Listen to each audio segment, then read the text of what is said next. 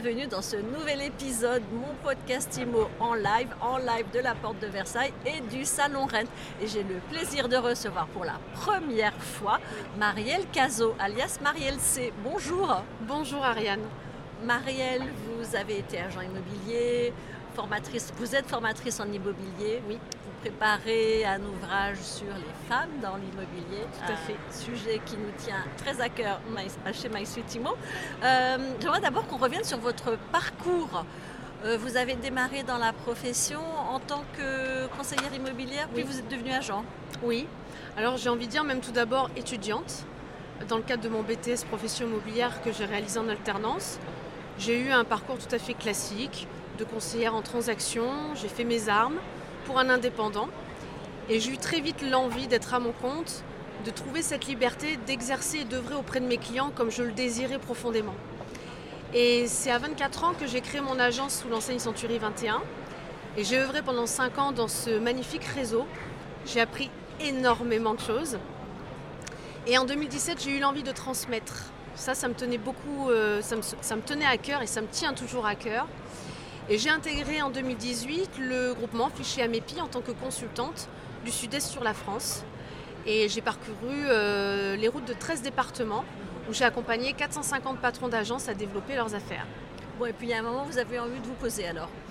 En fait, il s'est passé quelque chose, une vraie prise de conscience, où euh, très, euh, très rapidement, à la fin de mes formations, les femmes venaient naturellement à moi. Euh, elles venaient se confier en me disant qu'elles avaient des rêves, avec des étoiles plein les yeux, mais qu'elles n'osaient pas les réaliser. Et au bout de quelques mois, je me suis dit quand même, si elles viennent me voir naturellement, c'est peut-être parce que je peux les aider. Et finalement, j'ai peut-être des choses à dire sur le sujet. Bon, alors qu'est-ce que vous avez à dire? Qu'est-ce que vous leur Alors, dites? Comme je ne pouvais pas les aider dans le cadre du fichier Amépi, puisque ce n'était pas, le- pas le lieu, j'ai eu l'envie d'écrire un livre. Et je me suis dit, c'est magnifique parce qu'en plus, je parcours les routes du sud-est de la France et je les rencontre dans leurs agences. Alors, pour moi, c'est les pépites de cet ouvrage de dire, ben, je vais à leur rencontre, je les interviewe et elles m'expliquent leur parcours et tout ce qui se passe derrière le rideau, que ce soit vie personnelle, vie, euh, vie professionnelle et comment elles arrivent à concilier tout ça, comment elles ont osé à franchir le cap. Et il se passe des choses merveilleuses parce qu'on se rend compte que ce sont des femmes normales, mais qui arrivent à créer dans leur ordinaire quelque chose d'extraordinaire parce qu'elles œuvrent avec le cœur et avec un grand pourquoi qui donne vraiment du sens à leur mission.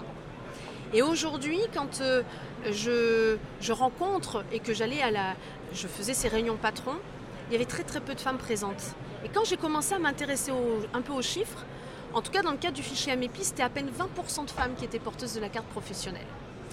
Et après, j'ai commencé à m'intéresser plus large, plus large.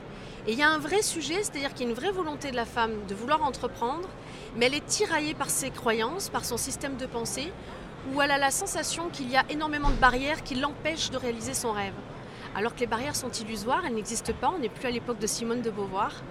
Les barrières sont à l'intérieur de nous, on a cette lumière et j'ai envie, je, rêve d'un monde où les femmes croient en elles, en leur potentiel, en leur talent naturel, parce qu'il est là.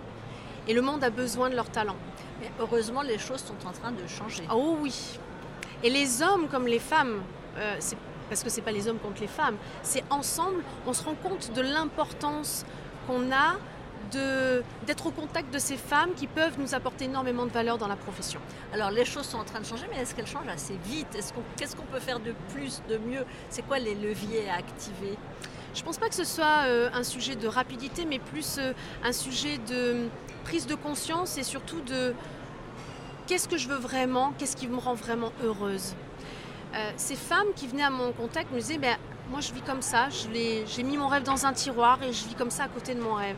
Mais finalement, est-ce que ça nous rend heureux? Non. Le bonheur, il est partout, existe ce que tu regardes.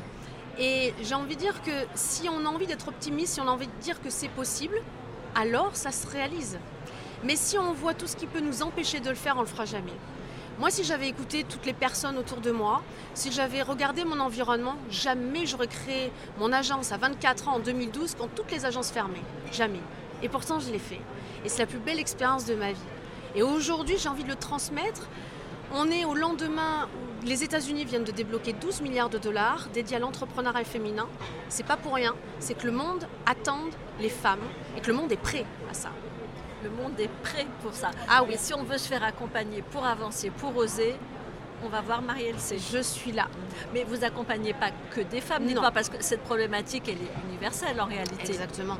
Oser euh, vivre ses rêves euh, et s'offrir la vie dont on a envie, c'est à la portée des hommes et des femmes. Mais c'est vrai que les femmes sont plus en retrait naturellement. Oui, Ou l'ont été beaucoup.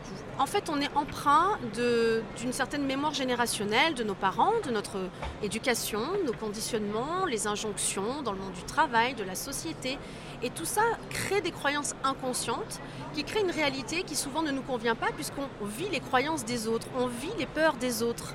Mais finalement, on s'intéresse rarement à ce que nous, on, on désire au plus profond nous, nos aspirations. Et quand on met de la conscience dessus, parce qu'il faut savoir qu'on a 60 000 pensées par jour, on prend 35 000 décisions par jour et seulement 1% sont conscientes. Donc vous imaginez, si on prend ne serait-ce qu'une seule décision délibérément, ça change une vie entière. Eh bien, j'ai hâte de vous entendre revenir nous parler de votre livre quand il sera sorti Oui. Et qui sort le 8 mars. et qui sort le 8 mars, Journée de la femme. Exactement. Et bien d'ici là, je vous souhaite un bon rent et à très bientôt pour un nouvel épisode de mon podcast IMO. Merci beaucoup Ariane. Merci.